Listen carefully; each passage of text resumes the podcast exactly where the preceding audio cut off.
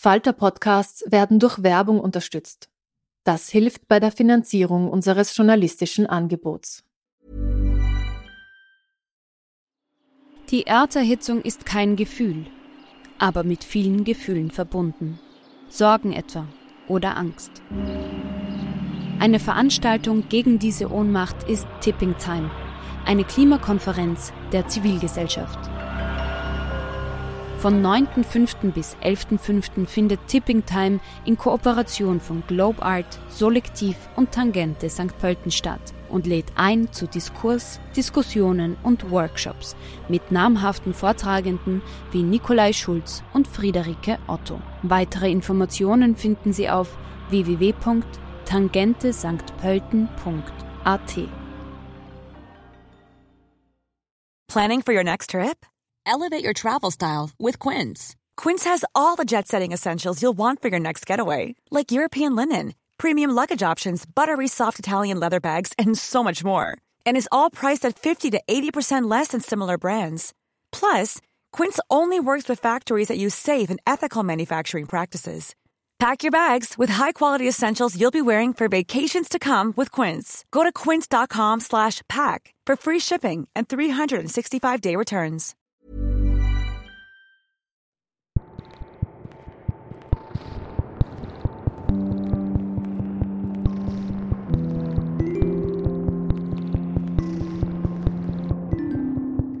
Herzlich willkommen bei einer neuen Folge von Besser lesen mit dem Falter. Mein Name ist Petra Hartlieb und heute spreche ich mit einer Autorin über ein so umfangreiches Thema, wir könnten locker zwei Folgen füllen. Zu Gast ist die Literaturwissenschaftlerin Nicole Seifert mit ihrem neuen Buch Frauen Literatur. Abgewertet, vergessen, wiederentdeckt, erschienen bei Kiepenheuer und Witsch. Wir ergründen im Gespräch, warum es wohl so wenig gute Literatur von Frauen in der Geschichte gibt und warum es auch kein Zufall ist, dass es den Begriff Männerliteratur nicht gibt. Ich freue mich, wenn Sie dabei sind. Ja, liebe Nicole, wie so oft möchte ich unser Gespräch mit dem Titel deines Buches beginnen. Schade, dass man es hier nicht einblenden kann. Der Titel ist Frauenliteratur, wobei das Wort Frauen durchgestrichen ist. Was ist denn mit diesem Begriff Frauenliteratur gemeint? Also wenn das Wort Frauen nicht durchgestrichen wäre? Ja, das Problematische an dem Begriff Frauenliteratur ist eigentlich, dass das nicht so richtig klar ist. So im Buchhandel versteht man wahrscheinlich meistens äh, Genre-Literatur drunter, also Unterhaltungsliteratur, die sich speziell an Frauen wendet. Es werden aber auch Autorinnen wie Margaret Atwood und äh, also die jetzt die man jetzt äh, nicht ins Genre, beim Genre einordnen würde, sind auch schon äh, oft gefragt worden, ist das eigentlich Frauenliteratur, was sie schreiben? Womit dann also gemeint ist, wendet sich das eigentlich an Frauen oder können Männer das auch lesen? Und das heißt, der Begriff ist eigentlich immer so ausschließend gemeint, ne? keine richtige Literatur, nichts allgemein Wichtiges, nichts für Männer. Und deshalb finde ich, der Begriff kann eigentlich weg. Den Begriff Männerliteratur gibt's ja auch nicht. Genau, du hast ihn nicht weggemacht, sondern du hast ihn durchgestrichen. Das ist eine sehr schöne grafische Lösung auf dem Buch, finde ich. Natürlich fangst du sofort an, darüber nachzudenken, wenn du Frauenliteratur hörst. Was wäre denn das Pendant dazu? Männerliteratur. Also Bücher, in denen es nur um Männer geht, wo keine einzige Perspektive eine Frau vorkommt, heißt Literatur nicht Männerliteratur, sondern Literatur. Da gibt's unzählige Beispiele, oder? Ganz genau, ja. Ich habe Amerikanistik studiert und äh, da haben wir natürlich Moby Dick gelesen. Und damit habe ich mich ziemlich gequält. Also mir war die ganze metaphorische und literaturgeschichtliche Bedeutung und so, war mir schon alles klar. Aber ich fand es doch auch echt zäh und eben auch wahnsinnig männlich. Also das ähm, Personal ist ja rein männlich und dieses ganze Quest, die da beschrieben wird, dieses ist ja doch, also kam mir geradezu auch toxisch männlich vor. Und als dann mein Professor, ähm, der bis zu dem Zeitpunkt, glaube ich, einiges von mir gehalten hatte, gefragt hat, wie ich das finde, ähm, das Buch, und ich gesagt habe, na, ist schon sehr männlich, da war der völlig entsetzt. Also das ist eine Zuordnung, die ist gar nicht vorgesehen. Man findet nichts zu männlich. Mhm, mhm, also so dieses ähm, Abwerten über zu weiblich, das geht. In die andere Richtung funktioniert es nicht. Ja, über deine Unikarriere wollen wir gleich noch ein bisschen sprechen. Du hast natürlich mit diesem Buch jetzt nichts Neues erfunden, sage ich jetzt einmal. Du hast das in einer wunderbaren Art und Weise ja eingekocht, zusammengefasst, auf den Punkt gebracht. Das ist ja schon länger ein Thema, also zumindest in den Kreisen, in denen ich mich bewege. Du erzählst auch von einigen Initiativen, die sich eben mit dem Stellenwert von schreibenden Frauen beschäftigen, schon seit mehreren Jahren. Kannst du uns ganz kurz ein bisschen zusammenfassen, was es, was es denn da so gibt in dieser Debatte? Mir ging es tatsächlich genau darum, diese Debatte, die es so unter Eingeweihten schon gibt, die genau in die Breite zu bringen. Das war auch der Plan zusammen mit dem Verlag. Und es geht eben darum, deutlich zu machen, dass wir alle also obwohl wir wahrscheinlich alle sagen würden und ich das auch vor nicht allzu langer Zeit gesagt hätte, dass ich äh, auf gar keinen Fall nach Geschlecht meine Bücher aussuche und dass es darum auch gar nicht gehen sollte, dass wir letztlich eben doch nach Geschlecht unsere Bücher aussuchen, denn bei den aller, allermeisten Menschen wird das Bücherregal sehr äh, dominierend äh, männlich sein, weiß und männlich. Das ist der Fall, weil es ähm, eben eine Vorauswahl gibt und die gibt es schon seitens der Verlagsprogramme. Die verschärft sich dann nochmal durch das, was die Redaktionen auswählen, was insbesondere so im hochkulturellen Bereich, im Feuilleton ausgewählt wird. Da fallen bei jeder Stufe wieder die Autorinnen weiter runter. Mhm. Ja, du näherst dich dem ganzen Thema auf eine sehr persönliche Weise und ich finde, das ist auch ein sehr, sehr charmanter Einstieg. Du erzählst von deinem Lesetagebuch, das du führst, seit du zwölf bist und hast es dann irgendwann mal durchforstet nach Frauen. Erzähl uns mal darüber, wie du denn auf die Idee gekommen bist. Also auf die Idee, das zu durchforsten nach Frauen, das ist echt noch nicht lange her, also wenige Jahre, dass ähm, mir auffiel, dass es da so eine Schieflage gibt. Also dass ich zwar wahnsinnig gerne Autorinnen lese, aber dass ja an der Schule gar keine vorgekommen sind, ähm, in der Uni wenige und auch nur, weil ich mir die ausgesucht habe. Also ich hätte immer gedacht, bei mir ist das nicht so schief weil ich lese ja auch gerne Autorin und überhaupt viel und das wird schon nicht so schief sein bei mir. Und ich war dann schon ziemlich entsetzt, als ich, weil ich es eben überprüfen kann anhand, anhand dieses Büchertagebuchs, ähm, dass das schon auch irrsinnig äh, männlich dominiert ist. Und äh, das war besonders früher extrem, weil ich mich da auch, also so bei diesen ersten, wenn man überhaupt so diesen Übergang von Jugendlichem zu erwachsenem Lesen, sag ich mal, ähm, da habe ich mich auch im Bücherregal meines Vaters äh, inspirieren lassen und mich da bedient. Und äh, da standen eben auch sehr, sehr wenig Autorinnen. Damals muss man sagen. Das hat sich dann schon im Laufe der Zeit auch noch geändert. Ähm, aber damals waren das eben, war das so die Literatur, ja eben so der 70er und 80er Jahre, also ganz viel Walser und Böll und Grass und, und die und Dostoevsky und Thomas Mann und Tolstoi und, und so. Also es standen schon tolle Sachen, aber es war eben unheimlich männlich. Ja, ob es in dieser Zeit einfach schlichtweg keine schreibenden Frauen gegeben hat, darüber reden wir später noch ein bisschen. Mhm. Du hast einen kleinen Sidestep zu deiner Uni-Karriere gemacht im Buch. Du wolltest eine Doktorarbeit über die Tagebücher von Sylvia Plath schreiben und bist bei deinem Doktorvater abgeblitzt damit. Warum? Ja. Warum wollte der das nicht? Ähm, naja, ich habe mich zu spät angefangen, darüber zu wundern, um zu fragen. Äh, also er hat gleich gesagt, das ist nicht sein Thema. Und das habe ich damals, war ich ja sowieso, hatte ich diese Brille noch nicht auf. Ja, da hatte ich das auch noch einfach noch nicht kapiert, auch mit dem Patriarchat. Das hatte ich alles noch nicht durchblickt. Und deshalb bin ich da nicht misstrauisch geworden. Er hat mir auch sofort eine Kollegin empfohlen, mit der ich dann auch sehr glücklich war. Und ich habe die Arbeit dann auch geschrieben. Aber als ich jetzt den Podcast von äh, Regula Stempfli und Isabel Rohner gehört habe und die auch gesprochen haben, so über, dass Frauen eigentlich abgeraten wird von Frauenforschung, wenn sie eine akademische Karriere machen wollen und so. Und das ist dann eben bei Frauen, dass, dass die dann immer so in der Nische verortet werden, wenn sie sich mit sogenannten Frauenthemen befassen und so. Da ist mir erst der Kontext klar geworden das ist eigentlich das, was mich am meisten entsetzt hat an dieser Geschichte, dass, dass man auf der Uni gewarnt wird, über Frauenthemen zu schreiben, sich auf Frauenthemen zu spezialisieren, weil dieser Schwerpunkt könnte zu einem Stigma werden.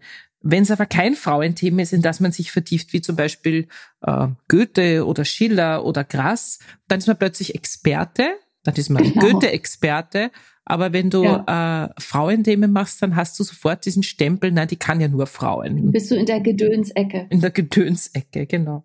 Wir haben jetzt einmal nur über die ersten 20 Seiten dieses Buches gesprochen und wenn Sie sich den Podcast jetzt anhören, dann geht es Ihnen wahrscheinlich so wie mir. Ich habe mich an den ersten 20 Seiten schon so erschrocken, dass ich mir gedacht habe, oh Gott, das ist so ein Riesenthema das ist so ein Riesenstoff. Wie wird sie das aufdröseln? Wie schafft sie das auf 200 Seiten? Wie nähert man sich diesem komplexen Thema auf 200 Seiten? Weil du hast da in den ersten 20 Seiten ein Fass aufgemacht, wo wir stundenlang drüber reden könnten und wo man wahrscheinlich auch äh, ein 1000 Seiten Buch schreiben könnte. Wie, was hast du weggelassen? Wie bist du vorgegangen? Hast du das ganz intuitiv gemacht oder von deiner persönlichen Geschichte aus oder wie, wie hast du das gemacht? Rein handwerklich, das würde mich einfach interessieren. Ja, also ich habe tatsächlich mein äh, Inhaltsverzeichnis so oft umgeschmissen, weil ich dann dachte, nee, also das, ähm, das führt zu weit, das kann man eigentlich hier unterbringen. Also was ich zum Beispiel weggelassen habe, obwohl es eigentlich an den Anfang gehört hätte, ist, äh, was für Geschichten sind es eigentlich, die wir für normal halten, die Männer uns erzählen, die gelehrt werden an den Schulen und an den Unis. Denn das ähm, kann man ja auch alles mal hinterfragen. Also die großen Frauenfiguren, die Männer entworfen haben, äh, was erleben die eigentlich und so. Da gibt es sehr viele junge Leichen da gibt es sehr viel fragwürdige alte Männer mit jungen Frauen von Frisch bis Goethe. Das habe ich weggelassen. Also das wäre vielleicht nochmal ein Essay wert. Das, das ist das, womit die feministische Literaturwissenschaft angefangen hat. Mhm. Und irgendwie hätte das auch an den Anfang gehört. Und ich komme ja aus dem Buchverlag ursprünglich und ich habe eigentlich versucht, so die Facetten des Betriebs anzuschauen. Also wirklich, was passiert in den Verlagen, was passiert in der Literaturkritik und dann eben immer sowohl historisch zu gucken, als auch heute. Das war mir ganz wichtig, dass man einmal zeigt, das hat alles eine lange Geschichte. Es gibt fünf Millionen Beispiele. Autorinnen schreiben da auch, erzählen die auch schon seit Urzeiten, diese Beispiele, wie sie auch behandelt werden und was für Schwierigkeiten sie haben. Und aber auf jeden Fall das auch im Jetzt klar zu machen, weil man eben immer zuerst mal denkt, ja, aber das liegt ja hinter uns. Ja, ein gutes Beispiel, was ich mich erinnern kann, ist diese Geschichte mit äh, Fontane, Effi Priest und einem zweiten Roman, der in der gleichen Zeit geschrieben worden ist, aus guter Familie von Gabriele Reuter. Jetzt war gerade ein riesiges Jubiläum von Fontane. Die Schaufenster der Buchhandlungen waren voll mit Fontane, auch unseres, muss ich gestehen. Warum kennt niemand Gabriele Reuter? Ja, das ist deshalb die Frage, weil als diese Romane damals im selben Jahr, war es 1878, bin ich sicher, kann mir immer so schlecht Zahlen merken, erschienen, da war Gabriele Reuter auch keine Unbekannte mehr. Das war auch schon eine beliebte und auch, auch von der Kritik geschätzte Autorin. Ich glaube, ihr dritter oder vierter Roman. Und das war äh, ein richtiges Kultbuch geworden und auch von der Kritik und auch von großen Autoren sehr geschätzt. Und trotzdem ist ihr Buch eben komplett in Vergessenheit geraten und Fontane hat jetzt Gesamtausgaben wird heute noch gefeiert, war auch nie vergessen. Und was die Literaturwissenschaft da rausgefunden hat, wirklich durch ganz akribische Untersuchungen und Vergleiche, ähm, ist eben, dass es schon in der Rezeption trotz der positiven Kritiken schon losging, dieses in die Frauenecke schieben. Also es gab viele Sammelrezensionen, die hat nicht so viel Raum bekommen wie Fontane oder wie generell ist das ja heute noch so, wie die Studie Frauenzählen gezeigt hat, dass ähm, Autorinnen nicht nur seltener besprochen werden, sondern auch weniger Raum bekommen. Und das war eben damals auch schon so. Und was sich auch durchzieht und was auch bei Gabriele Reuter so ist, das, was innovativ war an ihrem Werk, also das war alles äh, sehr viel naturalistischer, ja, und sie hat da auch über Sexuelles geschrieben und über die Realität der Arbeiterinnen und so, äh, dass das überhaupt nicht erkannt wird als, ähm, als Innovatives. Also das heißt, was eigentlich ja etwas ist, was die Literaturkritik zu schätzen weiß, wird und das ist eben oft so bei Autorinnen gar nicht als etwas Innovatives wahrgenommen, sondern als etwas, was die dann nicht richtig gemacht haben und nicht so, wie man das gewöhnt ist. Und auch was, was nur Frauen interessiert sozusagen, ja? Ja, es ist immer dieses, was von einer Frau und über eine Frau ist, ist dann auch für Frauen. Und ich glaube, das Interessanteste, worauf du möglicherweise von Anfang an hinaus wolltest mit der Frage, äh, das Interessanteste ist eigentlich, dass ähm, also bei Fontane und Reuter erzählen ja die Geschichte eines jungen Mädchens, einer wilhelminischen Tochter, die scheitert an der Gesellschaft und die am Ende unglücklich ist und äh, stirbt oder krank ist jedenfalls. Und Gabriele Reuter erzählt das sehr eindeutig, wer da unter wem leidet und dass die Schuld daran, dass äh, das patriarchale System hat und die Männer in ihrem Leben. Die zum Beispiel verspielt ihr Bruder ihre Mitgift und die geplante Heirat kann nicht stattfinden und dadurch verschließt sich der Protagonistin von Gabriele Reuter diese Tür. Mhm. Und so geht das immer weiter. Und das ist bei Fontane eben anders. Da kann man sich danach gemütlich zurücklehnen. Das ist alles ein weites Feld, hat aber irgendwie auch alles seine Richtigkeit. Und da nimmt ja sogar Elfie Briest am Ende noch die Schuld an allem, was geschehen ist, auf sich. Und das finde ich schon auch sehr interessant, wenn man sich heute anschaut, woran den Frauen immer alles die Schuld gegeben wird, um das jetzt mal so ganz allgemein zu sagen, mhm. aber man erkennt es ja im Kleinen wie im Großen. Ähm, also gibt es da leider auch unzählige Beispiele für. Ja, eines der häufigsten Argumente ist ja, dass bei guter Literatur nicht das Geschlecht zählt, sondern der Inhalt und der Stil. Das klingt ja erstmal auf den ersten Blick total plausibel. So argumentieren das jetzt auch zum Beispiel äh, die Verleger, die dann diverse Verlagsprogramme haben, wo es dann halt mal zufällig nur 80 Prozent Männer gibt. Äh, in den letzten zwei Jahren ist das nach wie vor passiert. Also auch ich habe mal Vorschauen gezählt. Wo also liegt das Problem? Die bessere Literatur setzt sich doch einfach durch, oder? Ja, nee, schön wär's. Das Problem ist halt, ähm, was ist bessere Literatur? Ne? Also wenn man ähm, nach dem sucht, was man immer gelesen hat, was einen selbst interessiert und das äh, dann interessieren einen möglicherweise als weißer Mann einfach auch die Geschichten weißer Männer und so.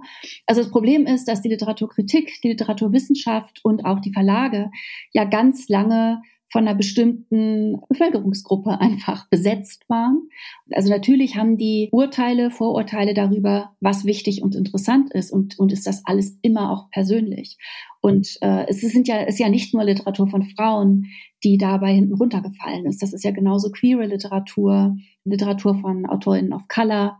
Da gibt's ja ganz viel zu integrieren und zu rekanonisieren, was da eben bisher aufgrund von Vorurteilen rausfiel. Also man kann ja sagen, die Qualität äh, kann nicht mithalten und das gefällt mir nicht, wenn man es sich angeschaut hat. Wenn man es sich aber gar nicht erst anschaut, dann sind es halt rassistische und sexistische Vorurteile. Das heißt aber, das eigentlich ist ein großes Problem, nicht nur die Gegenwart, weil man hat ja schon das Gefühl, dass jetzt der Blick ein bisschen ein anderer ist, zumindest von den großen Publikumsverlagen auch, sondern ein bisschen die Vergangenheit, weil wer wird denn das alles aufarbeiten? Weil die Texte, die gibt's ja die hat nur keiner bearbeitet. Die wurden einfach niemals in einen Kanon aufgenommen. Ja, also in, in den USA hat das stattgefunden schon in den 70er Jahren im Zuge des Civil Rights Movement und auch dann der Frauenbewegung. Da hat eine ganz gezielte, bewusste Rekanonisierung stattgefunden, wo dann zum Beispiel auch ähm, Literatur von versklavten Menschen aufgenommen wurde und auch Literatur von Frauen wiederentdeckt wurde, die in meinem Studium äh, dann in den 90er Jahren schon vorkam. Und ich habe jetzt erst geschnallt, dass das ähm, zwischendrin vergessen war und dass das eine bewusste Rekanonisierung war. Und das hat aber im deutschsprachigen Bereich äh, so nicht stattgefunden ich als Buchhändlerin erlebe das ja auch jeden Tag, wenn Männer Bücher kaufen kommen, also nicht jetzt als Geschenk für die Frau, die Mutter oder die Schwiegermutter, sondern für sich oder für den besten Freund. Und du legst ihnen fünf Bücher vor und davon sind drei von Frauen, zwei von Männern, dann greifen 80 Prozent der Männer zu einem Buch, das ein Mann geschrieben hat, egal welches Thema. Mhm. Umgekehrt ist es nicht so. Und das beginnt aber eigentlich schon im Kindesalter. Also auch in der Kinderbuchabteilung erleben wir das. Wenn ein Mädchen die Hauptperson ist, dann kaufen es keine Bubenmütter. Mhm. Wenn es ein Bursch die Hauptperson ist, dann ist es universell. Ja, es ist, das, damit wachsen wir ja auf und das ist eben heute auch noch so. Ich glaube, dass sich jetzt so im Kinderbuch wirklich gerade schon viel tut, aber in der Schullektüre tut sich halt gar nichts. Und da ist es eben auch ganz normal für Mädchen, dass sie sich damit ähm, männlichen Autoren und äh, Protagonisten auseinandersetzen.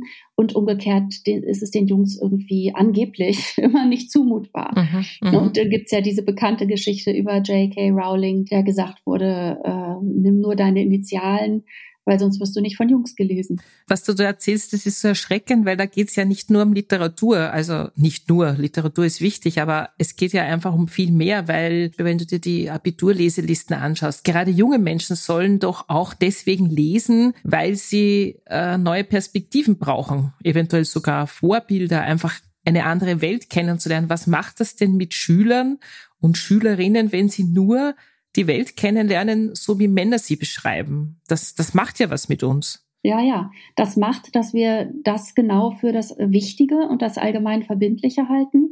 Und zwar alle, Jungs wie Mädchen, Männer wie Frauen. Das ist eben wirklich das Fatale, weil da wird so mit zweierlei Maß gemessen, wie so oft bei Männern und Frauen äh, und auch in der, in der Literaturkritik, dass das von ähm, Mädchen und Frauen erwartet wird und andersrum nicht.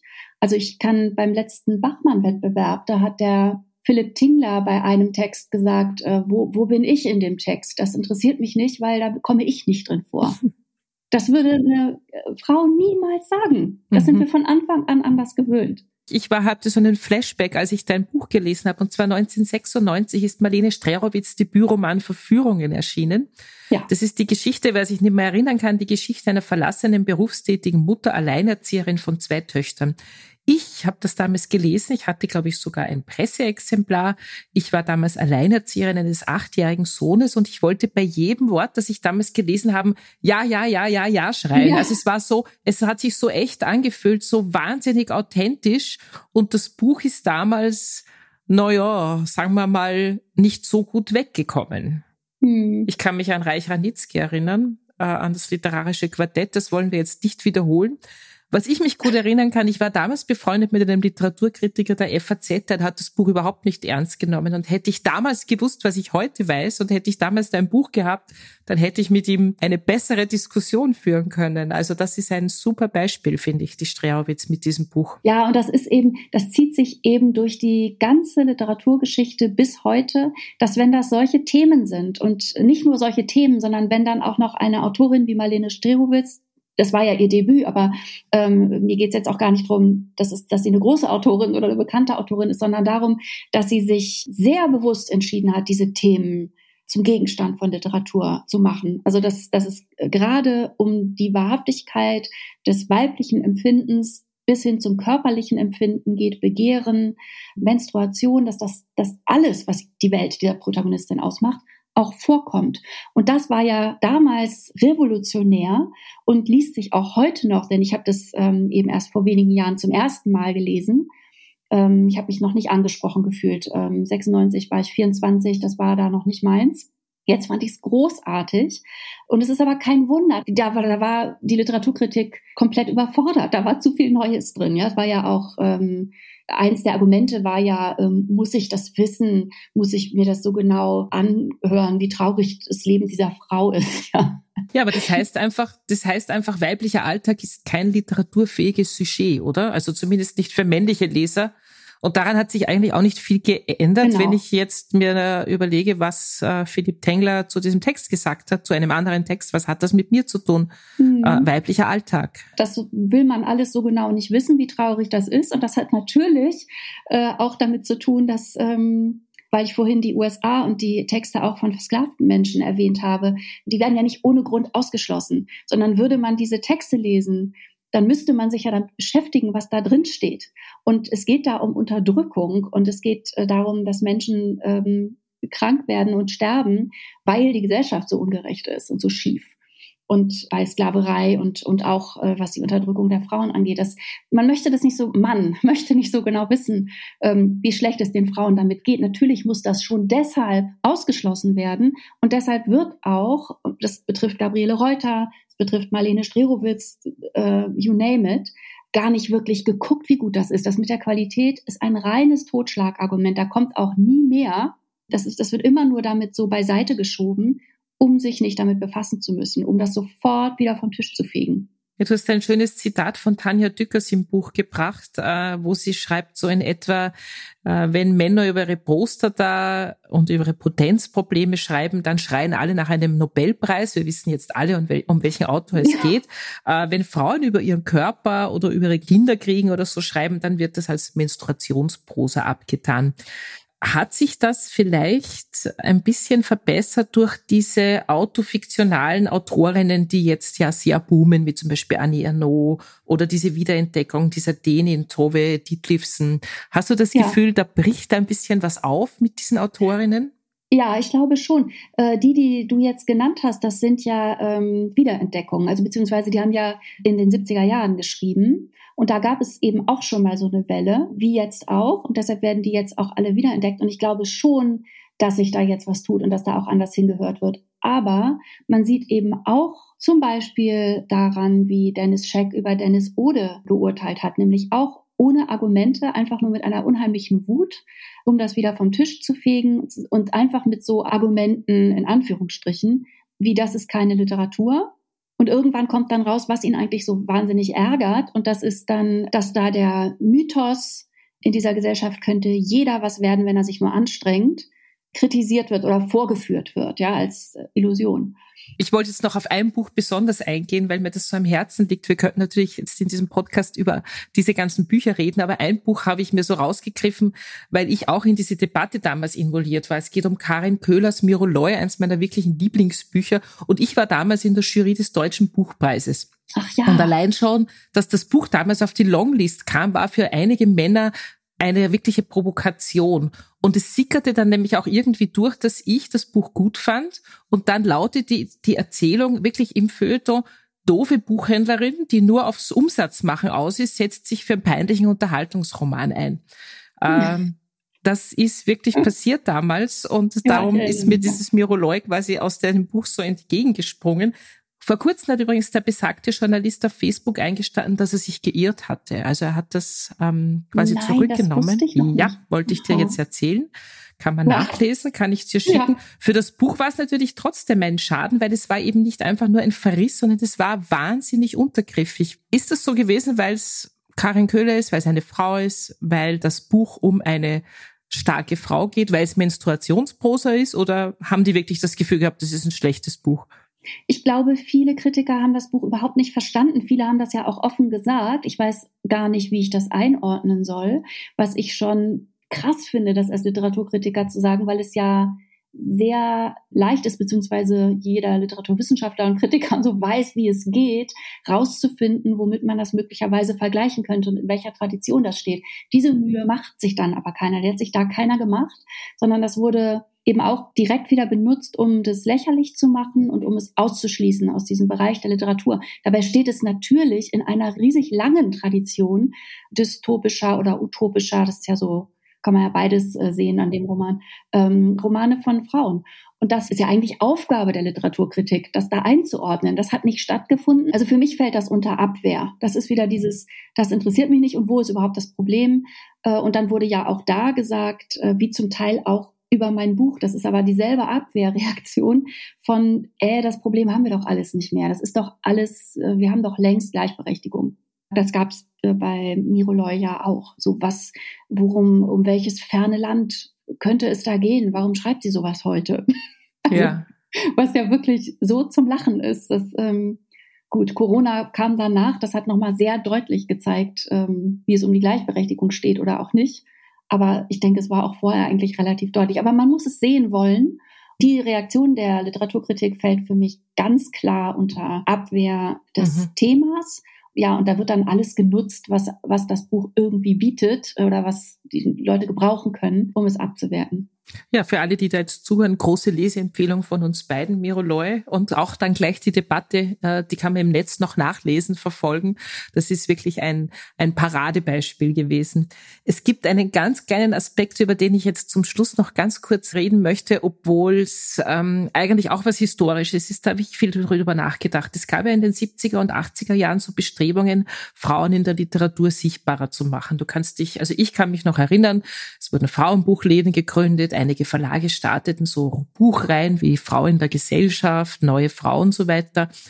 War das deiner Meinung nach eine gut gemeinte Idee, die letztendlich nur das Problem verstärkt hat, nämlich die Frauenecke, oder hat es eine Berechtigung?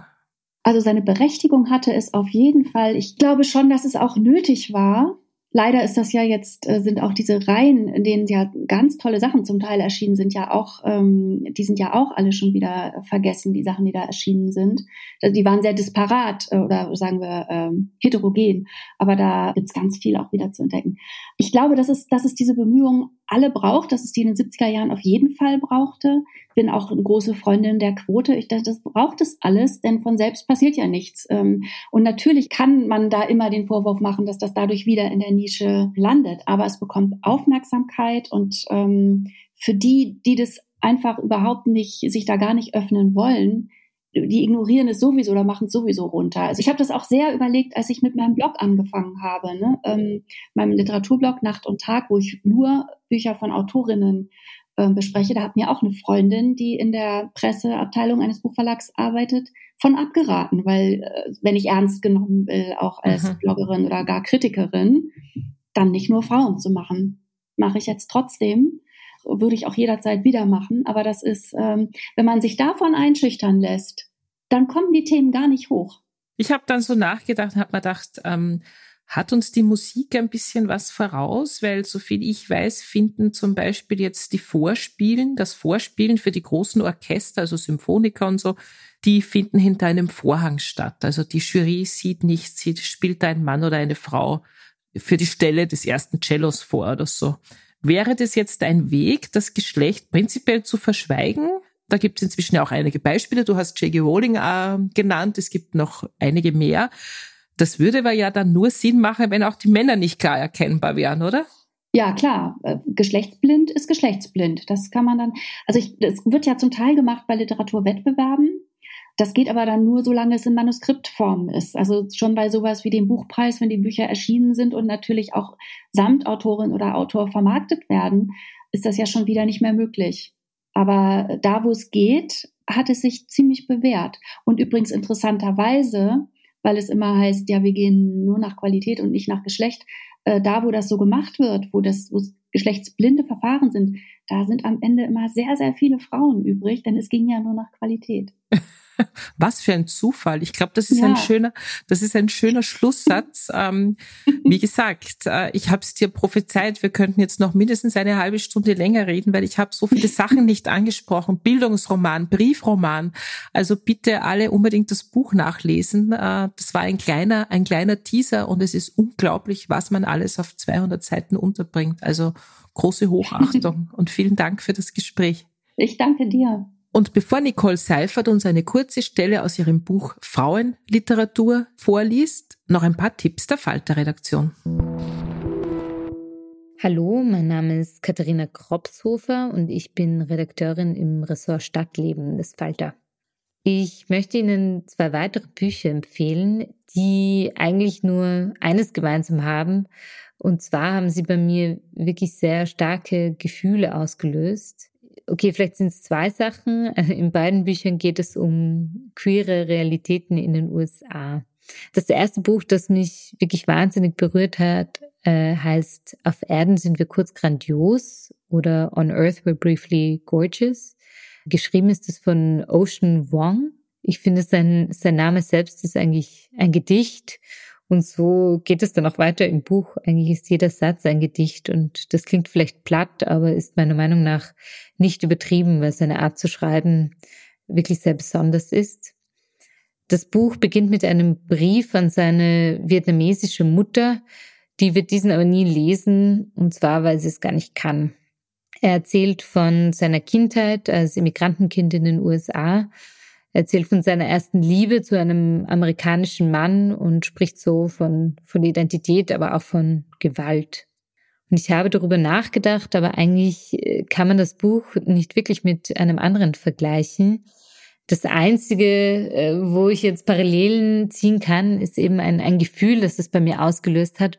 Und das kannte ich eigentlich nur von einem, von einem anderen Buch.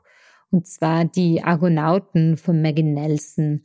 Auch erschienen bei Hansa, das Original schon 2015. Maggie Nelson erzählt auch autobiografisch ähm, von ihrem queeren Familienleben und schafft es, ohne das jetzt an die große Glocke zu hängen, auch Gender-Theorie einzubauen und das Ganze mit ihren eigenen philosophischen Gedanken und Theorien zu verweben. Es hat für mich große Fragen aufgeworfen rund ums Muttersein, rund um Beziehungen und rund um das kleine, große Thema Liebe. Ja, vielen Dank für die tollen Tipps. Und nun wird Nicole Seifert eine kurze Stelle aus ihrem Buch Frauenliteratur vorlesen, erschienen bei Kiepenheuer und Witsch. Sollte das Geschlecht eine Rolle spielen bei der Entscheidung, was wir lesen? Die meisten würden wohl sagen Nein. Wichtig ist schließlich, dass einem Inhalt und Stil zusagen, egal wer das Buch geschrieben hat. So hätte ich selbst geantwortet, aus Überzeugung, neulich noch. Bevor mir auffiel, dass Autorinnen in der Schule praktisch keine Rolle spielen. Dass ihre Anzahl in jedem Kanon, den das Feuilleton aufstellt, verschwindend gering ist. Und dass sogar in meinem eigenen Bücherregal sehr viel mehr Autoren stehen als Autorinnen. Bevor ich den Eindruck hatte, dass Werke von Autorinnen deutlich weniger besprochen und oft gering geschätzt werden. Im Frühjahr 2018 begann ich bei den täglichen Literaturseiten der Frankfurter Allgemeinen Zeitung und der Süddeutschen Zeitung genauer hinzusehen und stellte fest, dass sich von den durchschnittlich drei Rezensionen meist zwei oder drei mit Büchern männlicher Autoren befassten. Stammte mal eins von einer Autorin, war die mit großer Wahrscheinlichkeit bereits bekannt und etabliert, oder der Roman hatte schon im Ausland Aufsehen erregt. Mir fehlten unbekanntere, jüngere weibliche Stimmen. Es gab sie ja, sie lagen in den literarischen Abteilungen der Buchhandlung. Warum also kamen sie im Feuilleton so wenig vor? Auch Autorinnen brauchen schließlich Sichtbarkeit, um vom Schreiben leben zu können. Und eine Rezension macht sichtbar, ob sie positiv ist oder negativ. Nur muss ein Buch es in den Augen der Redaktion erstmal wert sein, besprochen zu werden. Mein Eindruck war, dass schon bei der Vorauswahl eine Voreingenommenheit herrschte, dass es alles andere als geschlechtergerecht zuging. In meinem Familien- und Freundeskreis stieß das auf Skepsis. War das nicht nur meine selektive Wahrnehmung? Die allgemeine Einschätzung schien zu sein, dass Gleichberechtigung doch nun wirklich erreicht sei. Das war im Frühjahr 2018, als auf Twitter unter dem Hashtag MeToo bereits zahllose Geschichten von Frauen über sexualisierte Gewalt gesammelt wurden. Es ist seitdem nicht nur deutlich geworden, welch ungeheure Anzahl von Frauen von Männern ausgeübte Gewalt erlebt, auch der Gender Pay Gap, die ungerechte Verteilung der Sorgearbeit und stereotype Geschlechtervorstellungen sind stärker ins kollektive Bewusstsein gerückt.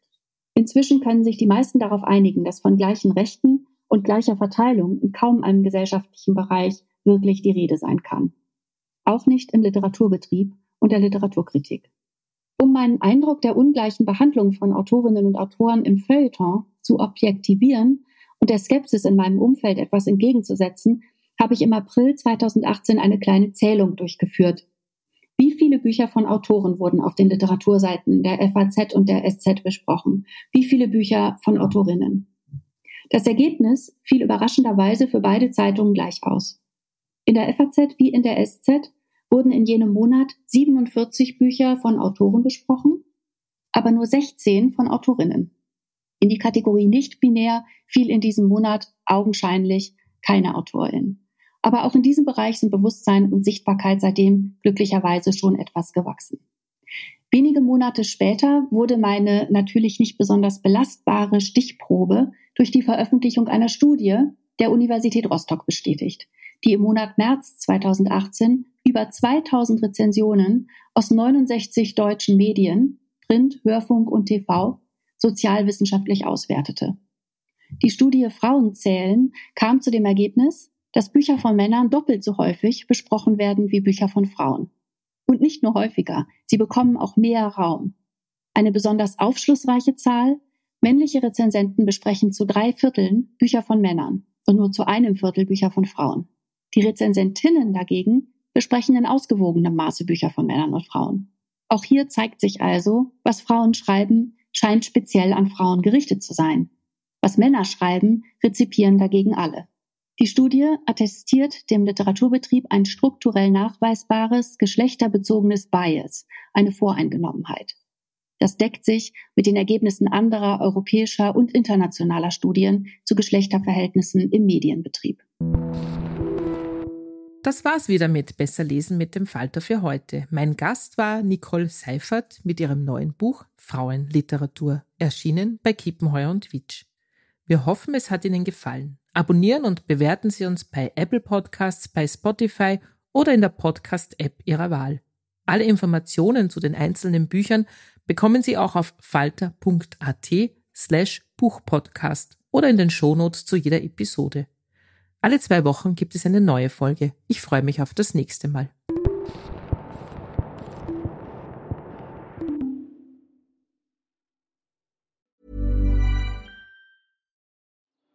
Die Erderhitzung ist kein Gefühl, aber mit vielen Gefühlen verbunden. Sorgen etwa oder Angst. Eine Veranstaltung gegen diese Ohnmacht ist Tipping Time, eine Klimakonferenz der Zivilgesellschaft. Von 9.5. bis 11.5. findet Tipping Time in Kooperation von Globe Art, Solektiv und Tangente St. Pölten statt und lädt ein zu Diskurs, Diskussionen und Workshops mit namhaften Vortragenden wie Nikolai Schulz und Friederike Otto. Weitere Informationen finden Sie auf www.tangentesanktpölten.at. Even when we're on a budget, we still deserve nice things. Quince is a place to scoop up stunning high-end goods for 50 to 80% less than similar brands. They have buttery soft cashmere sweaters starting at $50, luxurious Italian leather bags, and so much more. Plus, Quince only works with factories that use safe, ethical, and responsible manufacturing.